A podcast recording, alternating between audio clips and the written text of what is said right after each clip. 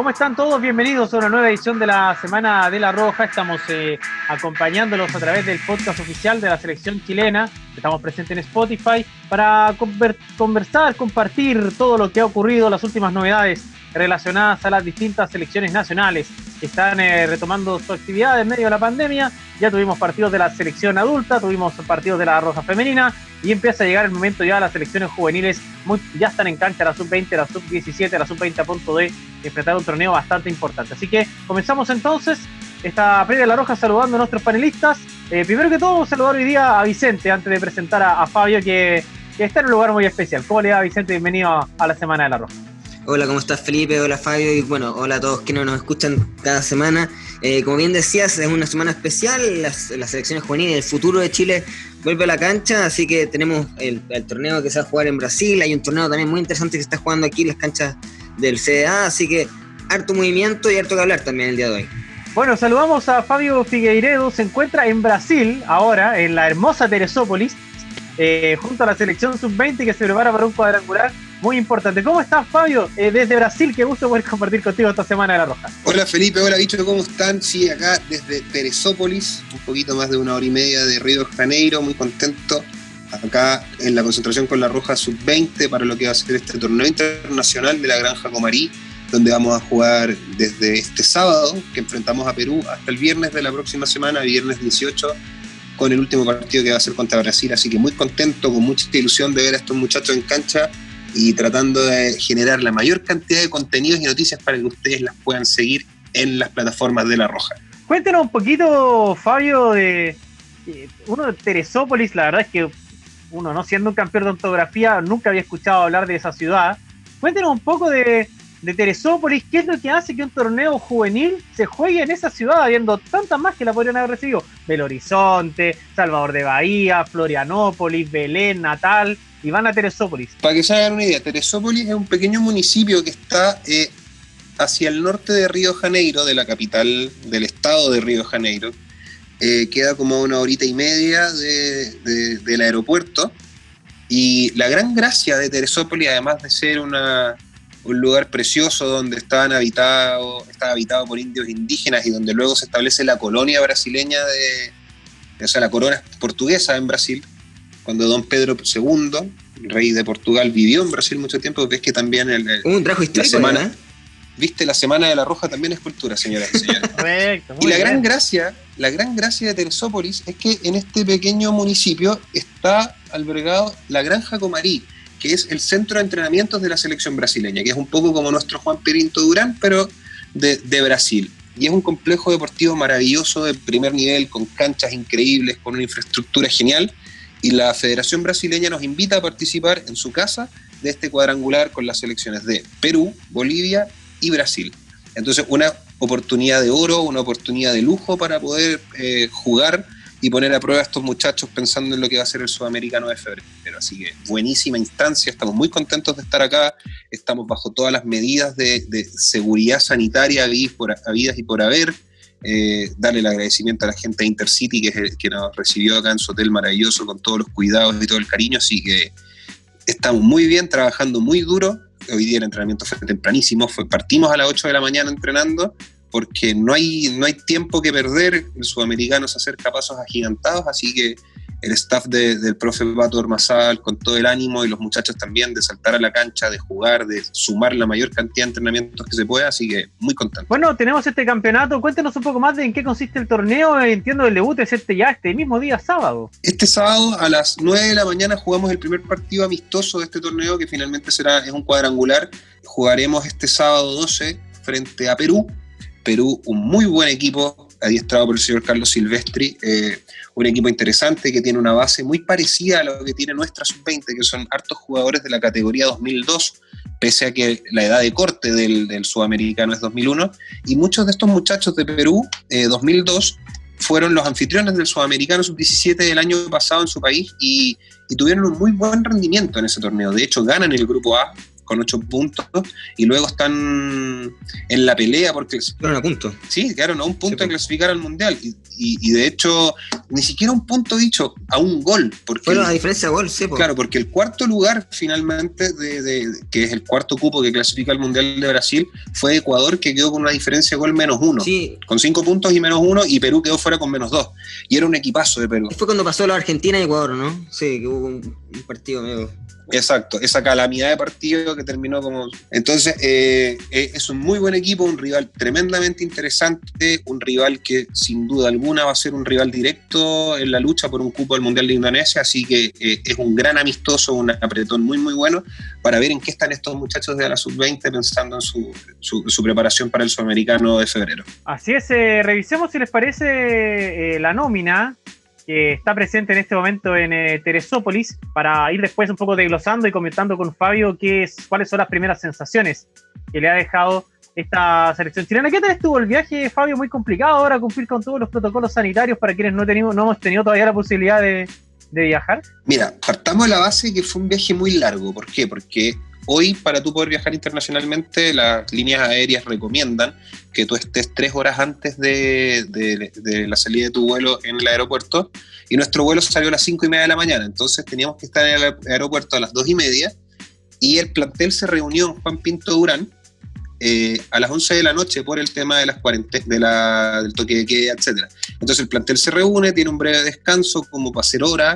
Eh, comimos, nos fuimos al aeropuerto con harta anticipación, sale el vuelo hacia Río Janeiro, donde llegamos a eso de las 9 y media de la mañana, 10 de la mañana, y luego el traslado hacia, hacia Teresópolis y llegamos tipo mediodía para, para allá almorzar. Entonces fue, fue un viaje súper largo, súper desgastante, bien cansador, y por la tarde del, del, martes los muchachos entrenaron en la granja Comarí para poder sacarse un poquito el, el viaje, así que fue bien cansadora la llegada, pero ya el equipo con muy buena disposición, muy aclimatados, muy, muy, muy descansados ya, trabajando a full, pensando en lo que van a ser los partidos con Perú, Bolivia y Brasil. Pero sí, harto protocolo sanitario, nosotros redoblando cuidados, todos con mascarilla, todos con alcohol gel. Ahí un aplauso al área médica de la selección que está acá presente, encabezada por el doctor César Calasich, el paramédico eh, Luis Álvarez y el kinesiólogo Marcelo Vargas, que están haciendo una pega impecable para mantenernos a todos vivitos y coleando. Eh, indicar que hubo algunas novedades en materia de, de la nómina se entregó con algunos cambios. Vamos a entregarles la definitiva, ¿no es cierto? Los arqueros, por ejemplo, estaba Julio Fierro. Eh, finalmente serán eh, Juan José Chávez de Unión Española y Vicente Bernedo de la Católica. Los defensas, Bruno Gutiérrez de Iquique, de Dylan Aravena de Huachipato, Benjamín Rojas de Palestino, Bastián Tape de Universidad de Chile, Pedro Navarro de Colo Colo, Joaquín Gutiérrez de Huachipato, Axel Herrera de Santiago Wanderers, Mediocampista Francisco Valdés de Cobresal, Vicente Pizarro de Colo Colo, Brian Soto de Colo Colo, César Pérez de Magallanes, Edgar Heaven de San Luis de Quillota y Irán Espinosa de Colo Colo.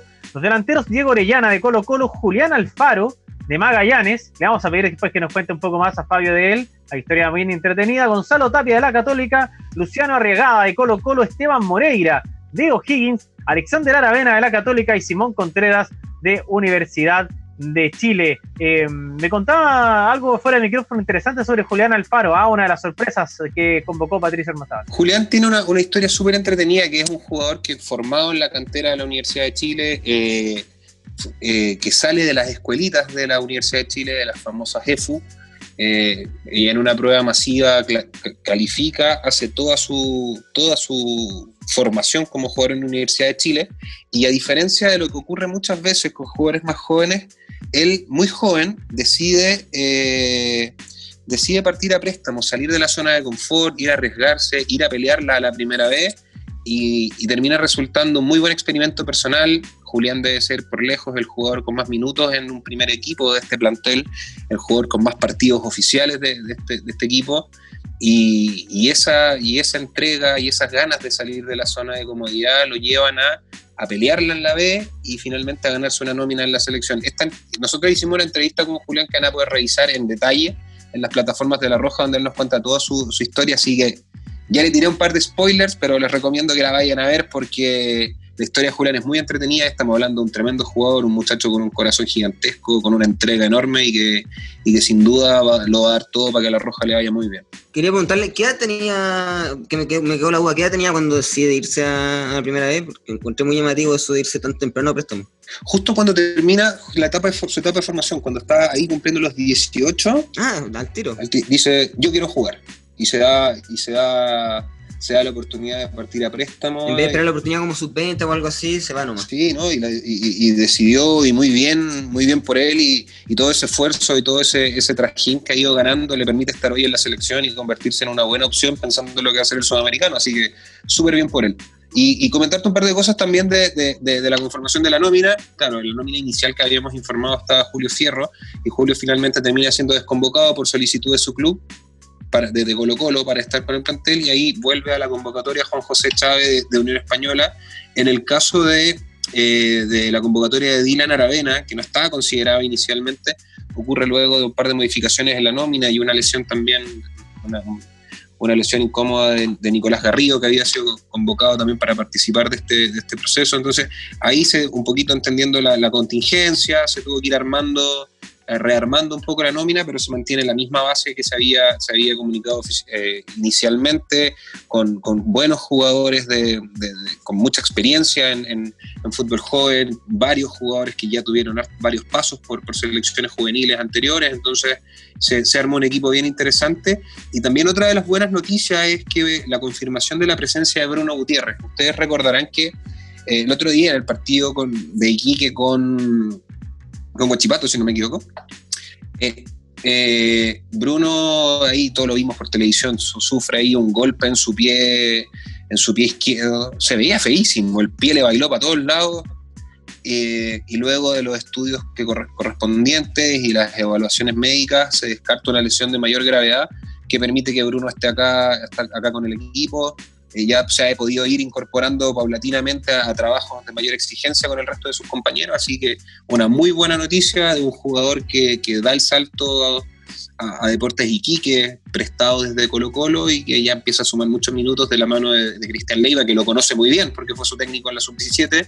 Entonces, una muy buena noticia poder contar con un jugador como Bruno para este tipo de instancias. Bueno, muchachos, eh, hablábamos de algunas entrevistas. La verdad es que el trabajo de producción de Fabio ha sido fascinante. Desde Brasil nos traen entrevistas bien exclusivas muy interesantes de escuchar. El primero que vamos a oír es a Luciano Arriagada, delantero de Colo Colo, que ya ha marcado, incluso debutado con el equipo de eh, Gustavo Quinteros es uno de los nombres importantes que hay en ataque en la selección. Así que escuchemos a Luciano y ya venimos a comentar. Las sensaciones del equipo ya estando acá en Brasil, ya pudiendo completar un entrenamiento más completo después del viaje de ayer, que igual fue pesado. ¿Cuáles son como tus sensaciones de estar acá? Eh, las sensaciones son muy buenas, muy positivas. Veo al equipo muy bien. Eh, hemos estado trabajando muy duro. El primer día ya nos sacamos el viaje y ahora pudimos completar un entrenamiento de la mejor manera creo que como equipo estamos muy unidos y preparados para, para hacer lo que vinimos, que es competir contra grandes rivales. A propósito de eso, vamos a competir con Perú, con Bolivia y con Brasil y van a ser quizás nuestro último apretón internacional antes del sudamericano. ¿Cuánto nos suma esta gira? Eh, suma mucho, mucho de experiencia, eh, del roce, de todo lo que nos, nos va a deparar el sudamericano. Entonces, eso, estamos felices de, de esta oportunidad que se nos están dando para poder llegar de la mejor manera al sudamericano que, que nuestro objetivo.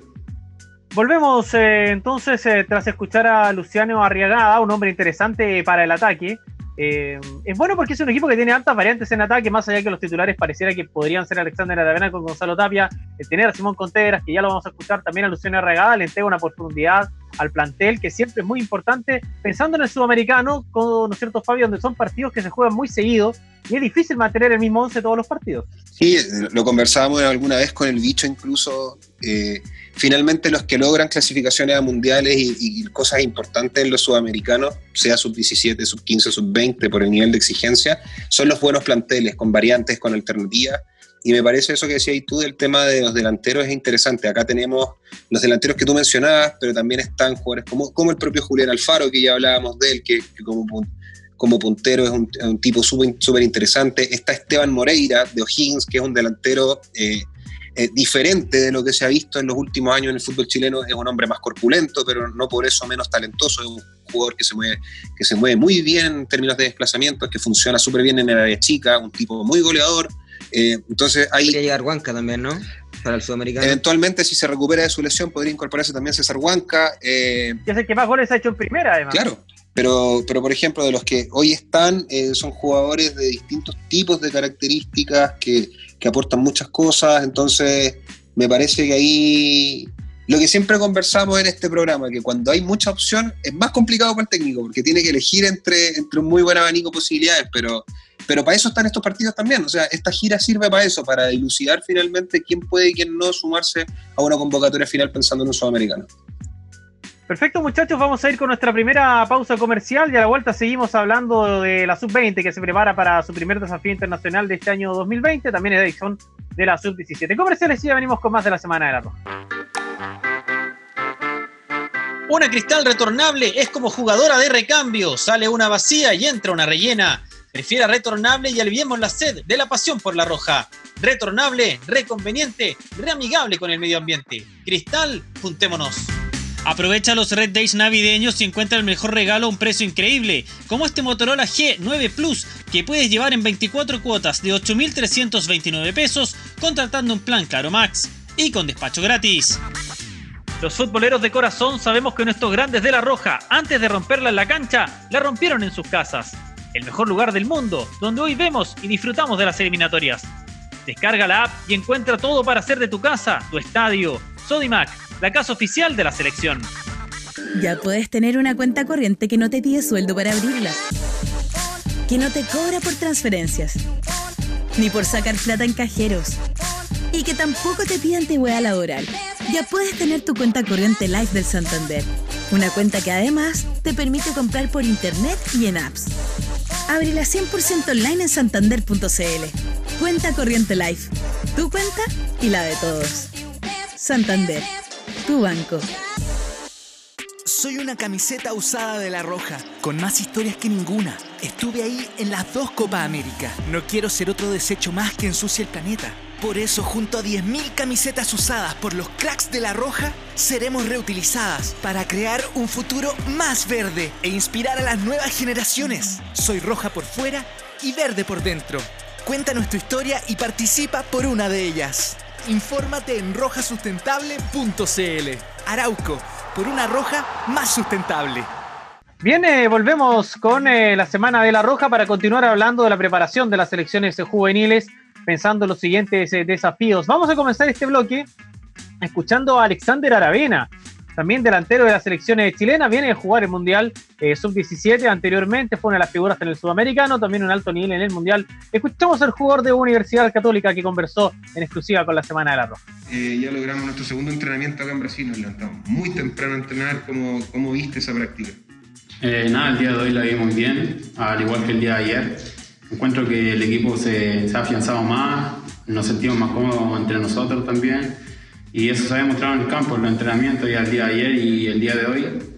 Y nada, encuentro que, que hemos hecho muy bien las cosas. Llegaron Joaquín y Dylan, dos compañeros que faltaban y ahora tenemos el plantel completo y ya mañana vamos a entrenar pensando en el partido con Perú. ¿Cómo se siente eso de ya estar todo el equipo reunido acá en Brasil? Eh, sí, nos sentimos bien, como lo dije anteriormente, el equipo se ve muy bien y nada, hemos trabajado de, de buena manera para, para, enfrentar lo que viene el partido del sábado contra Perú. ¿Qué hay que mostrar con, Perú? Tú tuviste la oportunidad en procesos anteriores de selección de jugar con algunos de los jugadores que vamos a enfrentar. ¿Qué tiene este equipo de Perú en especial? Ah, tiene jugadores muy, muy talentosos, es un equipo muy competitivo también que siempre va a querer dar todo de, de sí y también nosotros vamos a dar todo para que, para que salga bien este partido y, enfrentarlo de la mejor manera. ¿Cuánto, ¿Cuánto nos aporta esta gira pensando en, en, lo que va a ser el sudamericano, entendiendo que hemos tenido poca preparación por el tema de la pandemia? Yo creo que nos aporta mucho, nos aporta mucho esta gira, ya que vamos a enfrentar a muy buenos rivales también y también lo vamos a enfrentar en el sudamericano. Entonces creo que nos, nos aporta mucho para, para, llegar a buen nivel al, al sudamericano que es en Colombia. Un poco lo que le preguntaba al juego también, nosotros tenemos el, el desafío de, de, volver a un Mundial Sub-20 después de tres procesos, desde el 2013 que, que, Chile no está en un Mundial. Y tú tuviste la oportunidad de jugar un Mundial pero Sub-17. Eh, ¿Cómo se ve ese desafío y qué hay que poner de distinto para lograr ese objetivo? Eh, nada, yo encuentro que, que, lo que viene el sub-17 va a ser muy diferente a lo que es el sub-20. Creo que ya con jugadores más, más profesionales que han estado en equipos ya titulares o ya han estado jugando.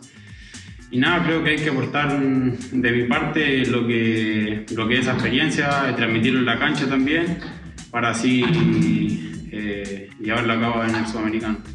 Importante lo de Alexander Aravena, que es un jugador que todavía no ha debutado en primera división en la selección chilena, pero sí es un nombre que ya es un habitual de las selecciones juveniles chilenas, fue muy importante en la sub-17. Eh, ¿Cuánto es el valor, no es cierto, que tiene ya haber tenido una experiencia incluso mundialista con una selección juvenil? De hecho, creo que César Pérez era quien lo decía en una entrevista anterior, eh, que era muy relevante, más allá de, lo que puedan traer por el momento que están pasando los jugadores en, particular, era muy relevante tener estas experiencias eh, anteriores, como tú decías, Felipe, eh, ya sean sudamericanos y mundiales. Y en el caso de Alexander, la experiencia que tiene es sumamente valiosa. estamos hablando de un jugador que en el sudamericano fue junto con Luis Rojas el tercer goleador, marcaron cuatro goles cada uno eh, fue básicamente el receptor de todos los ataques, de un ataque que era muy dinámico, el ataque chileno en ese sudamericano. Y después, si bien en el Mundial no marca, eh, sí hace muy buen también, eh, muy buen campeonato y eh, se gana las miradas de, de, clubes. Se habló en su momento que incluso se podía haber ido a la Universidad Católica, lo mismo con Gonzalo Tapia. Al final, el único que migra de esa gran selección, porque tuvieron muy buenos resultados también y tuvieron muy buen rendimiento. Recordemos que eh, tuvieron a Brasil, quien era los locales del Mundial, es el 2019 los tuvieron a punto de eliminar, perdieron solo 3-2 en, en octavos de final eh, y es una selección que de ese grupo solo se fue al extranjero Luis Rojas, pero que tiene valores muy interesantes y que por esa experiencia que tú comentabas pueden ser muy relevantes a la hora de enfrentar un nuevo desafío como un sudamericano sub-20. A mí me parece que, que, el Ale, el Ale es súper claro y, que refrenda un poco todo lo que, lo, que dice el dicho, que tiene absolutamente toda la razón en el relato de la, de la carrera un poco de selecciones de, de, Monito Aravena. Eh, el Ale eh, sabe muy bien cuál es su rol y cuál es el rol que cumplen los jugadores que estuvieron el año pasado en la sub-17, tanto en el sudamericano como en el mundial. Vienen a aportar con eso, con esos minutos internacionales que lamentablemente no hemos podido tener en un año tan complejo por el tema de la pandemia. Entonces, eh, eh, jugadores como Lala Aravena, como Gonzalo Tapia, como Daniel González, que en esta oportunidad no pudo venir por, por, por solicitud de su club, eh, César Pérez, ¿cachai? Hay muchos jugadores que tienen ese trajín de selección a nivel internacional jugando torneos súper exigentes y saben lo que es jugar cada 48 horas, saben lo que es medirte con Brasil, saben lo que es jugar cuatro partidos seguidos y estar reventado. Entonces, ese, ese conocimiento del paño yo creo que va a ser muy importante pensando en el sudamericano para lograr una, una ¿cómo se llama? una lucha por, por, uno de los cuatro cupos al Mundial de Indonesia. Entonces, Aravena aporta no solo con los goles que nos tiene acostumbrado a ver cuando se pone la camiseta de la selección, sino que también eh, eh, ese, ese conocimiento, conocimiento y ese, ese background importante de lo que es jugar por la roja. Y, lo ha dicho Pato Armazábal muchas veces. Ese, esa experiencia va a ser súper útil pensando en lo que va a ser febrero. Más si considerar que son jugadores que no tienen experiencia en primera. Entonces, con más razón, o que tienen muy poca experiencia, entonces con más razón, todas estas pequeñas como experiencias, más cuando son de tanto roce como un sudamericano un mundial, suman muchísimo a nivel de camarín, creo. Así es, eh, vamos a seguir con estas rondas de entrevistas exclusivas que tenemos desde Brasil, desde la hermosa Teresópolis, eh, donde está la selección sub-20, donde también está Fabio. Eh, es momento de escuchar a Simón Contreras, a este extremo izquierdo de la Universidad de Chile, ya sumado minutos con el primer equipo, también forma parte entonces de la nómina del profesor Patricio Ormazábal para enfrentar el torneo ahora en Granja Comaría, ya en Brasil. Escuchamos a Simón Contreras y volvemos. Ya, pero la pregunta es, ¿cuánto te aporta este tipo de experiencias de selección a ti en tu carrera y con los objetivos que, que tenemos en la selección? En mi carrera me aporta mucho el venir a, a competir con rivales eh, muy fuertes de nivel internacional y más encima eh, juntarme con compañeros que, de otro equipo y reunirnos como un nuevo equipo creo que me aporta mucho para, para mi futuro y para la actualidad. ¿Cómo han sido estos primeros días acá en Brasil? Desde eh, la humedad, desde el clima que es súper distinto, desde poder entrenar por primera vez eh, y convivir más rato juntos como equipo. ¿Cómo sientes que han sido estos primeros días? Creo que el grupo está muy bien, eh, nos hemos llevado súper bien y ya nos acostumbramos rápido al clima, a la humedad, a la lluvia, así que de muy buena manera los primeros días. ¿Qué les ha pedido principalmente el profe Pato en, este primer entrenamiento del estricto rigor?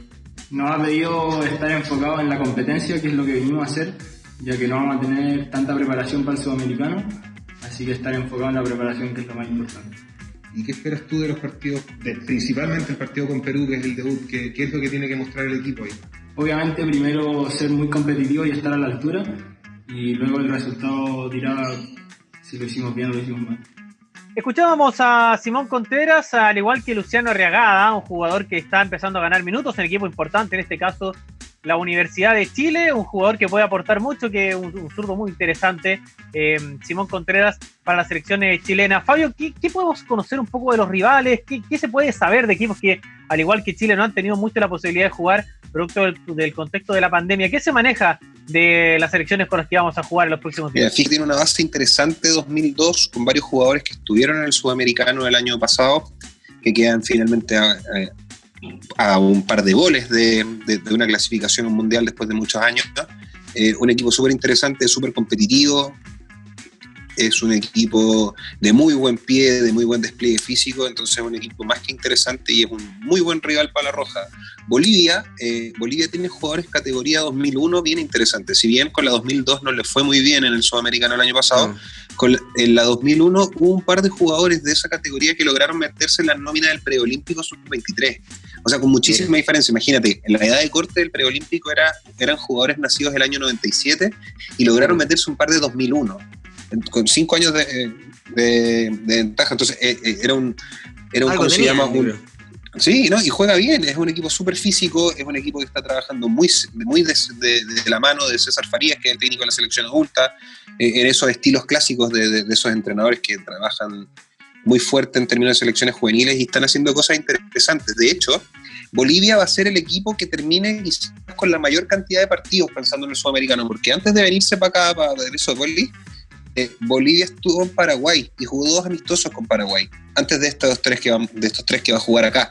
Entonces, eh, logran cinco amistosos internacionales en este mes de diciembre, que es súper importante y súper interesante pensando en lo que se viene. Y Brasil, ¿qué, te voy a decir? Brasil tiene una, una, base de jugadores. Brasil es Brasil. Brasil es Brasil y es un Brasil con muchos argumentos, porque la base 2002 de Brasil eh, fue la campeona del mundo el año pasado la campeona del mundo sub-17, entonces hay varios de esos jugadores que están acá. También hay jugadores categoría 2001 sumamente interesantes, uno de ellos, Tao Maya, que, pertenece a los registros del Barcelona, ahí está acá. Está Lucas Frazón de Deportes La Serena, que va a ser parte de, de estos amistosos. Eh, primera vez, al parecer, que un jugador chileno es convocado a una selección brasileña juvenil. Entonces es un equipo súper interesante. Jugador que milita en el medio chileno. Claro, entonces eh, es, un jugador, es un equipo súper interesante, súper competitivo, lo demostró con creces el año pasado, entonces me parece que entendiendo el contexto eh, tenemos unos tres amistosos muy buenos con equipos muy diversos en características. Eh, Perú es un equipo que juega muy bien, que tiene muy buenos muy buenos despliegues físicos, pero que hace un fútbol muy entretenido, muy, muy talentoso en el fondo. Bolivia es un equipo sumamente competitivo, duro, más físico, un poco más rústico quizás, pero muy duro, muy jodido de jugarle. Y Brasil un equipo tremendamente competitivo con muy buenos jugadores que el año pasado logran, logran una clasificación una clasificación como anfitriones a la Copa del Mundo, pero que finalmente la terminan ganando después de no haber hecho un buen sudamericano. Entonces, eh, es un equipo un equipo tremendamente competitivo, que viene muy en alza, entonces me parece que, esta gira a Teresópolis nos va a dejar mucho, mucho, mucho, mucho que analizar, mucho que ver, pero sin duda muchas sensaciones positivas porque estamos a un nivel muy alto jugando. Vicente, ¿cuál crees tú que son las expectativas con la sub-20? Eh, ¿Es necesario pensar en ganar estos partidos o más bien quizás la idea sea ir eh, conociendo el equipo en cancha, ir depurándolo de cara al sudamericano? Yo, bueno, y de, hecho con esto voy a adelantar un poco lo que decía Hugo Valladares en, en la entrevista que le hicieron tras el partido con el español.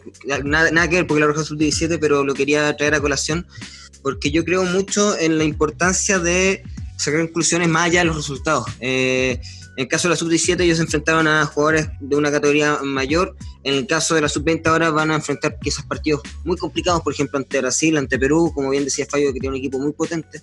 Y yo creo que más allá de los resultados que, consigan, eh, mis expectativas son que se consiga también, en la redundancia, armar el equipo, un poco lo que decía Fabio, esto de eh, saber de las 6, 7, 8 variantes que tienes en ataque, cuál va a ser la variante que vas a elegir de cada sudamericano. En el fondo, ordenar un poco eh, tu plantel que es muy talentoso, que tiene eh, muchos jugadores y quizás lograr esta clasificación que Chile viene buscando hace un buen rato ya y que no se logra desde el 2013. Entonces, yo creo que esa es mi expectativa, más allá de conseguir o no el torneo, que yo creo que no, yo creo que ni siquiera para el mismo Pato Masal es, es el objetivo principal. yo creo que esta sub-20 lo que necesita y quiere en este torneo es sacar conclusiones y, y, poder como entender qué jugadores van a poder estar bajo la, este tipo de presión a la hora de competir.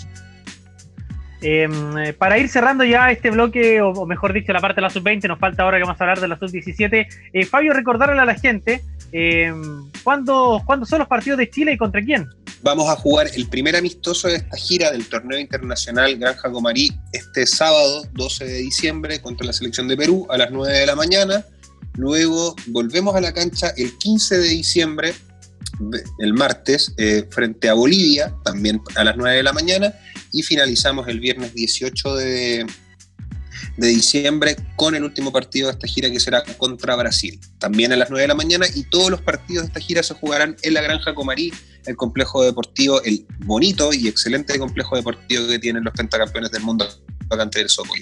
Estos partidos, eh, insisto, y, recalcando lo que dice el bicho, van a ser valiosísimos desde esa perspectiva de empezar a depurar la lista de jugadores y las opciones que tienes pensando en lo que va a ser sudamericano para poder llegar a esa lista de 23 jugadores que nos van a representar y que van a pelear por un cupo para el Mundial de Indonesia. Así es, y recuerden que todas las alternativas, todo lo que está ocurriendo ya con la Sub-20 la pueden seguir a través de nuestro ecosistema digital en Instagram, Facebook, YouTube, en Twitter, por supuesto también en TikTok, estamos acá con el Spotify y en la app oficial de La Roja y también por supuesto en la roja.cl toda la información de este primer torneo eh, internacional que enfrenta a la sub-20. La sub-17 por su parte jugó el miércoles en el torneo Más que una pasión, empató con la Unión Española y ese empate que fue a tres goles ¿ah? le permitió a la selección avanzar a semifinales, donde va a enfrentar a Universidad de Chile. Alineó a Joaquín Araya, a Ronaldo Ollanedel, Agustín Donoso y a Gil Salazar, Felipe Yáñez, Santiago Bravo, Martín Maturana, Rodrigo Vázquez, Ezio Bragueto, Bastián Pinola y Javier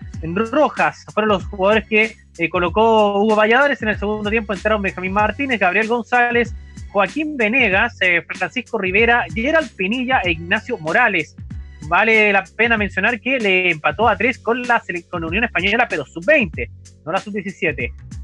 Abrió la cuenta para Chile eh, Rodrigo Vázquez al minuto de juego, empató Vicente Cabrera a los 21. Después Bastián Pinola puso el 2 a 1 para Chile, el 3 a 1 lo puso Agustín Donoso, descontó a los 62 Claudio Espinosa, y el mismo Claudio Espinosa igualó a los 87. El empate le permitió a Chile avanzar a las semifinales de este campeonato, a enfrentar a la Universidad de Chile en día y fecha, día y hora a confirmar. Escuchemos al profesor Hugo Valladares que nos comentó respecto a este partido entre Unión Española y lo que significa para Chile sub-17 avanzar a semifinales del torneo más que una pasión. Eh, yo creo que hemos hecho un buen campeonato. Eh, no es más decir que en dos partidos hicimos cuatro goles con, una, con dos años más grandes, que es sub-20. Entonces, nada, eh, hoy día pudimos sacar un, un empate que, que alegre porque el empate nos hizo pasar a, la, a, la, otra fase, que es semifinales, y estamos muy felices por eso. Y, nada, ahora vamos a prepararnos al 100% para, para la semifinal, eh, poder ganarla y, cumplir el objetivo que es campeonar el, el, torneo. Nosotros en la cuarentena estuvimos entrenando harto, había un grupo de jugadores que siempre nos metíamos a Zoom. Eh, quizá hoy en día eh, al sudamericano sub-15 no estamos los mismos, quizá hay algunas variantes, pero esto, de eso se trata. ahora nos estamos preparando al 100, los otros jugadores que no están hoy día saben que, que también están a, a, la mira del profe, entonces todos nos estamos preparando para, para poder todos estar bien y ser un equipo muy y fuerte. Ahí estaban las palabras entonces de Hugo Valladares. Vicente, positivo para la selección sub-17 enfrentando rivales mayores, eh, llegar ya a semifinales de este campeonato. Sí, lo decía, bueno, lo dice Valladares y también lo hizo en su momento Santiago Bravo.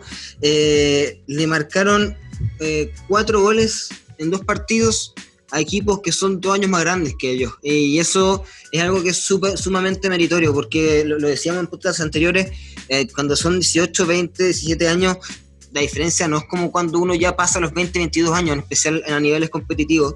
y una diferencia de categoría entre sub-17 y sub-20 sí se nota y se nota bastante. Y el hecho de que estos jugadores se hayan enfrentado a jugadores de mayores categorías y han conseguido los resultados que consiguieron, avanzando incluso semifinales, porque avanzaron por fair play, de hecho, eh, tras empatar en puntos con Unión Española en el segundo lugar. Eh, es súper meritorio porque eh, demuestra, y el mismo Ayare lo decía en otra, en otra cuña, lo importante que es que estos jugadores, o, sirve también para analizar si estos jugadores están capacitados para trabajar bajo presión y para jugar bajo presión, que es básicamente lo que ellos van a ver en el sudamericano. En el fondo, estos partidos de esta intensidad, donde juegan contra rivales eh, de, mayor edad, se parece mucho más a, la fricción y a la alta competencia que puede haber en un sudamericano, más que de repente jugando contra rivales de la misma edad. ¿Qué, qué opina Fabio respecto a la posibilidad que tiene una sub-17 enfrentando a jugadores eh, tres años mayores, incluso como es el caso de algunos sub-20? Es, importante. Yo, yo también quiero hacer hincapié en un detalle no menor, de que estamos hablando de jugadores menores de edad, por lo tanto, las facilidades para poder trabajar con ellos este año fueron mucho más complejas de obtener.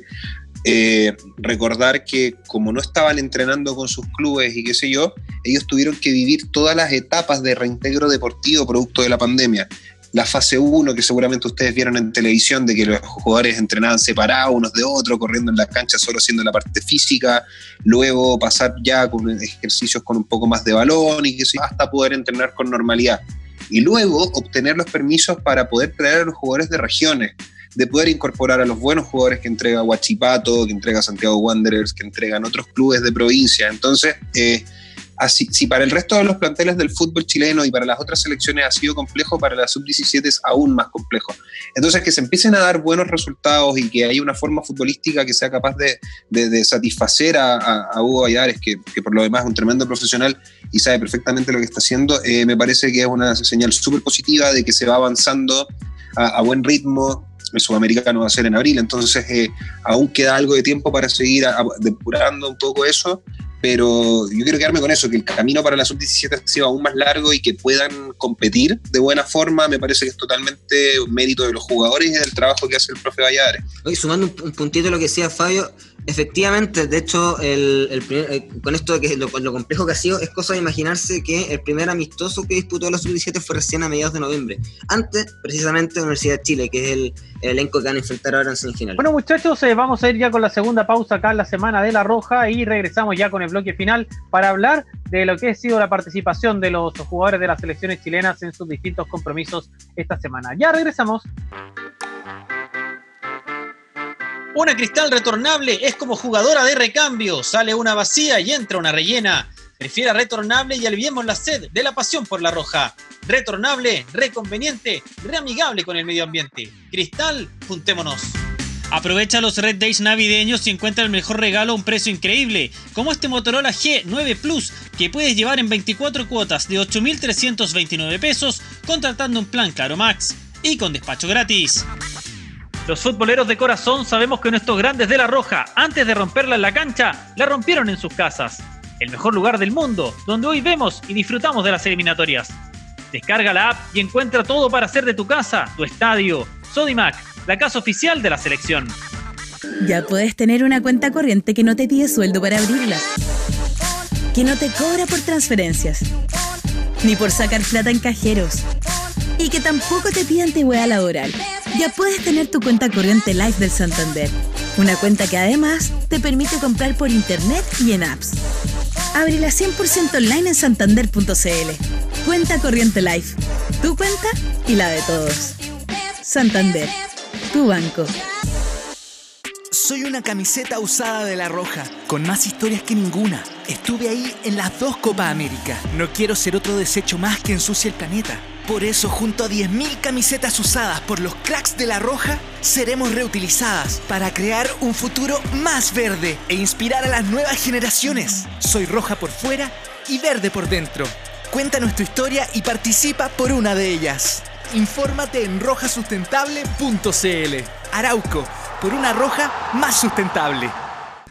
Volvemos con el bloque final eh, de la semana de La Roja eh, recuerden visitar todas nuestras plataformas en redes sociales. Estamos presentes en Twitter, en Facebook, en Instagram y en YouTube, además de Spotify y TikTok. Y por supuesto en laroja.cl y en la app oficial de La Roja, es decir, en ocho plataformas eh, presentes la selección chilena de fútbol. Em, indicarles a nuestros, eh, amigos también que el próximo podcast estará disponible el día lunes de la Semana de la Roja. Nos pueden escuchar, por supuesto, compartirlos con todos sus eh, amigos y aficionados de la selección. ¿Qué podemos destacar, eh, Vicente, esta semana de lo que han mostrado los jugadores chilenos en el exterior? Bueno, hay de todo un poco. Eh, por un lado está Cristian Endler, que, como bien sabemos se cerraron las votaciones, si no me equivoco, ayer para el premio de Best en un par de, días también vamos a tener los resultados de esta gala. Vamos a ver si por este segundo año, recordemos que estuvo por segundo año consecutivo nominada y vamos a ver si efectivamente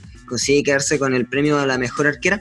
Y si bien perdió el invicto, porque recordábamos que llevaba 8 o 9 partidos sin recibir ni un solo gol, eh, sigue ganando. Y de, hecho recibió solo un gol en el clásico parisino ante París FC. Eh, ganó 4-1 y eh, sigue y lleva solo un gol en contra de los últimos 10 partidos. Y bueno, ahora de hecho también estaba jugando por Champions League y si no me equivoco, eh, también estaba sacando un buen resultado.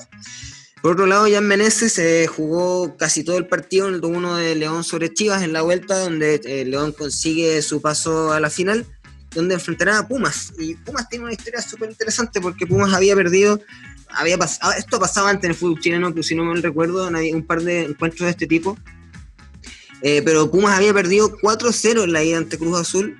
Eh, pero en la vuelta, eh, Pumas le devolvió el, 4-0 de, local y por los goles, o sea, por la diferencia que había en la tabla en la fase regular, avanzó a la final donde enfrentará al equipo de Jan Meneses. Partido que se juega el día de hoy a las 12 de la medianoche de nuestro país. Eh, por otro lado, bueno, otro que también ha sumado muchos elogios es César Pinares, eh, quien eh, ya lleva dos titularidades. En su primera titularidad marcó un golazo de zurda y fue partícipe importante del 4-0 de gremio sobre Vasco da Gama.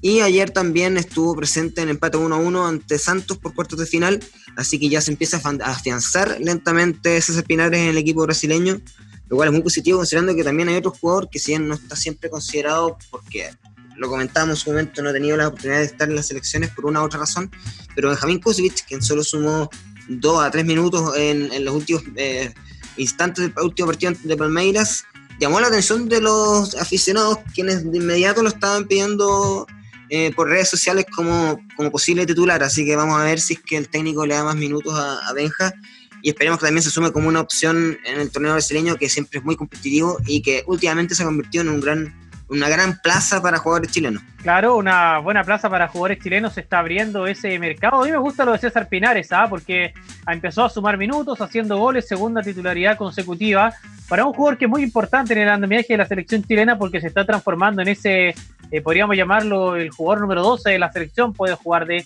eh, volante de ida y vuelta, puede jugar también de interior, de enganche, entonces eh, que tenga la posibilidad de jugar en Brasil en un gran equipo como el Gremio, sin lugar a dudas es una gran noticia. Bueno, por otro lado, para, ir cerrando un poco, juega Pablo Díaz también el día de hoy en, los partidos que quedaban de chilenos presentes en Copa Libertadores, recordemos que juega por cuartos de final en el partido de ida ante Nacional de Uruguay, Así que todo el éxito del defensor chileno, que esperemos que, como ya recordábamos también, venía sumando bastantes presencias como titular incluso y en distintas posiciones de la defensa rioplatense, eh, ganándose un puesto en el equipo de Gallardo, que hace poquito no le había, que le ha ido dando oportunidades de a poco y yo creo que ya se va afianzando, en especial después de su gol ante Atlético Paranaense. Bueno, algunas palabritas que pudiéramos dedicar a lo que fue la lamentable eliminación del Inter de Milán. Ah, eh, equipo importante para nosotros, presente Alexis Sánchez, presente también Arturo Vidal. Eh, bueno, Arturo no pudo estar ayer, pero miembro importante del equipo. Una lástima que haya quedado eliminado eh, este equipo con presencia nacional.